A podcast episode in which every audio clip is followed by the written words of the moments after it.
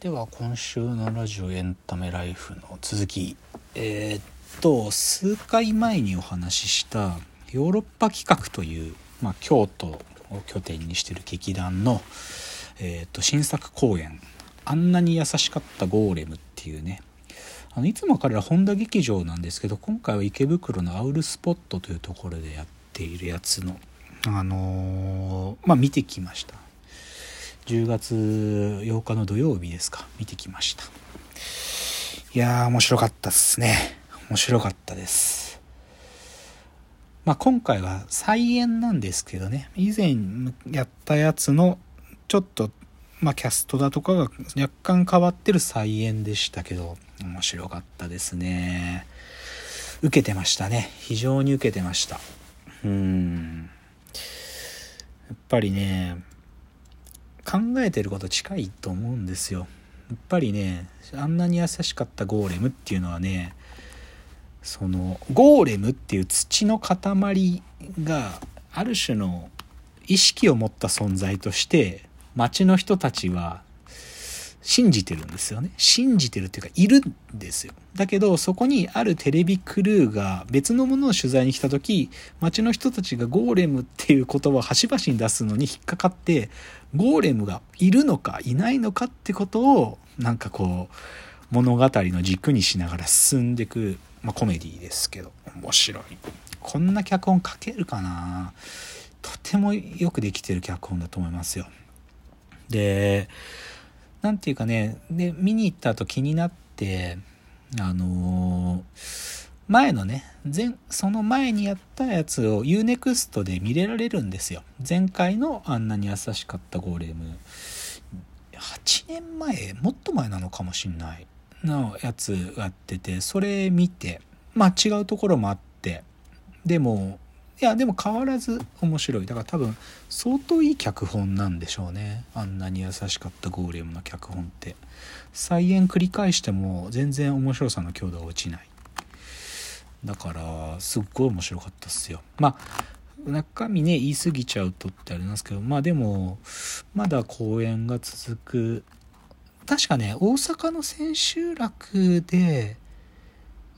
配信やるって言ってたかな。なんか最後に告知で言ってた気もするので今回のやつ見たい人は調べると多分最最後の千秋楽の一番最後で配信あるのかもしれない。前回の90空論城もあったから。っていう話ででそれの僕見に行く前日かなヨーロッパ企画の彼らがやってるあのラジオでブロードウェイラジオっていうのがあるんですよね。名古屋 CBC の名古屋でやってるラジオで彼らの番組が一つあってブロードウェイラジオっていうのにあの演出っていうか脚本演出の上田誠さんがまあ出てらしてでそこでまあ彼の脚本術っていうべきかな。まあなんていうか今までの自分が書いてきた作品のこととかも触れながらこのゴーレムっていう物語はどういう物語でとかいうことを結構長く喋ってる。ノーカットのやつがね YouTube で1時間20分ぐらいのある今も聞けるんですけどね。これもね聞いて面白かったな。やっぱり僕は好きですね。まあこの前言ったのはヨーロッパ企画に僕は恋をしてるんだけどよりその恋が強まったっていうか。なんかあの物販もちょっと買ってきたりもしたんで。だからなんか良かったっすね今回見に行けて。で少しねなんか今回あの、まあ、ヨーロッパ企画のやつ行ったりとか、まあ、他のやつまで少し一緒に見に行く人みたいなの何人か声かけたりしたんですよね。なんかいつも声かけないような人に声かける機会もあったりしてでそこででも気づいたのはなんかちょっとねしばらく連絡もしてなかったりとかそういうの誘うの初めてな人とかもいるけど皆さん喜んでくれますね。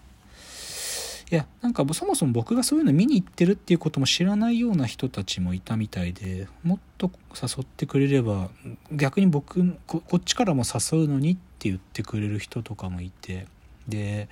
気づいたのはなんか自分の世界がね別になんかそうしてたわけじゃないけどまあ見に行く時にいつも決まった人と行ったりしてたけどそれがね必ずしもいいことではなかったのかもなっていうか何て言うか気づくこと図らずも自分の世界がこう少し閉じちゃっていたっていうねいうことを分かったりとかまあ思いましたねなんか。でまあちょっと買った物販とかであの彼らの映像とか買って見ててで、まあ、彼らのヨーロッパ企画の劇団員じゃないんだけど100円でよく出てくれる人で草加奈々美さんって人女性がいてその人が出てる映像作品とか見ててああでもこの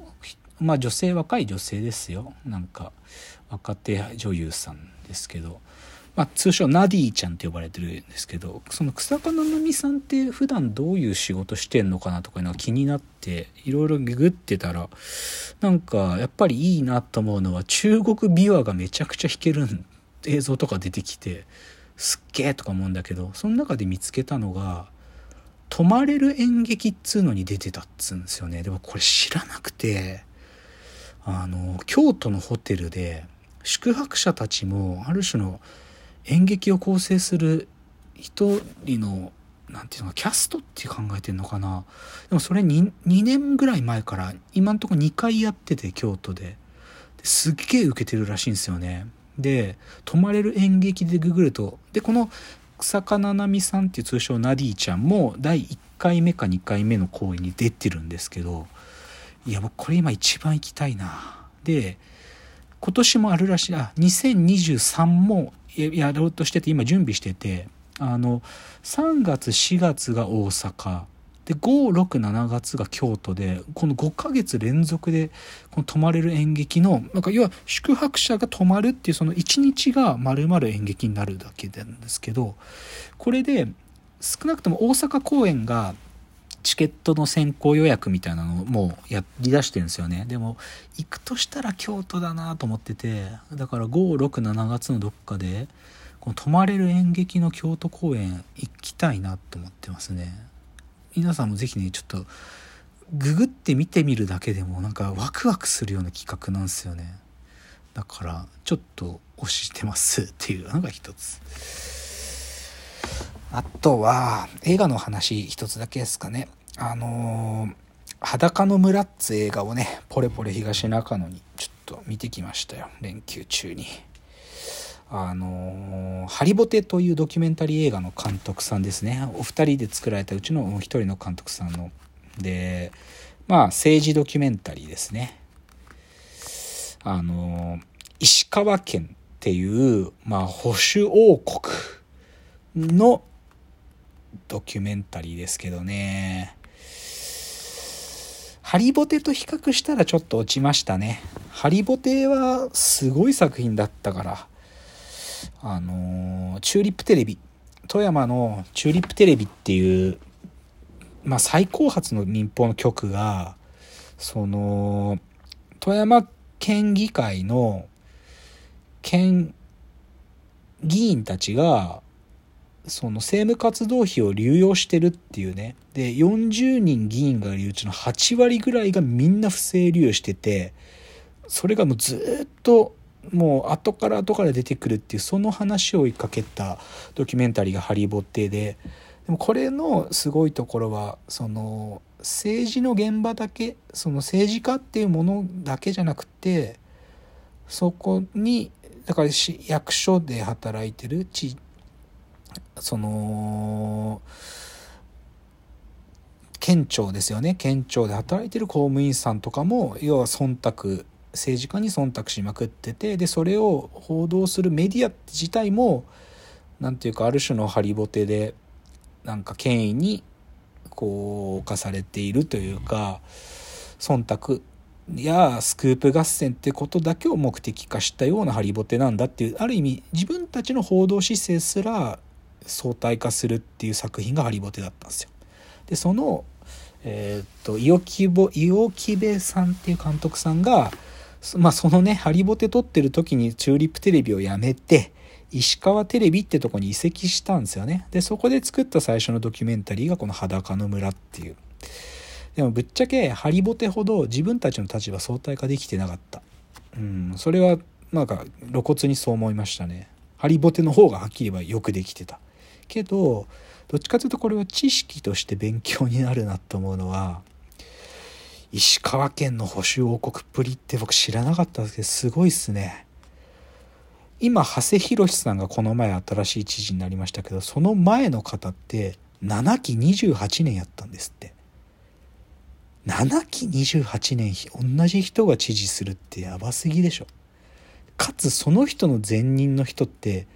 8期31年やってたんですって。つまり60年間で知事がたった2人でやられてたんですよ。これ明らかに問題あるでしょこのことって。でかつその本質的なやばい部分って石川県の、えーと、衆議院議員の森喜朗さんの体質なんですよね。まあ、森喜朗さんが常にその知事たちを公認してたかってこと自体は100%そうじゃないけどでも森喜朗さんを当選させ続けてた県だってことですよね。や僕別に石川県の人たち攻撃したいわけじゃなくてその保守の強烈な地盤っていうのが何て言うか今もあったんで今も続いてるんですっていうね長谷博さんに変わったことで県政が刷新されたかっていうことをそうそうじゃないよねってことを照らしてる映画なんですけどでもえぐい保守 北陸ってやっぱそういやまあでもこれ地域に限定しない方がいいですねなんかその地方の保守地盤っていうのの強烈さっていうのをまざまざと見せるっていう映画だと思いますね。では次のチャプターでコーナー参ります。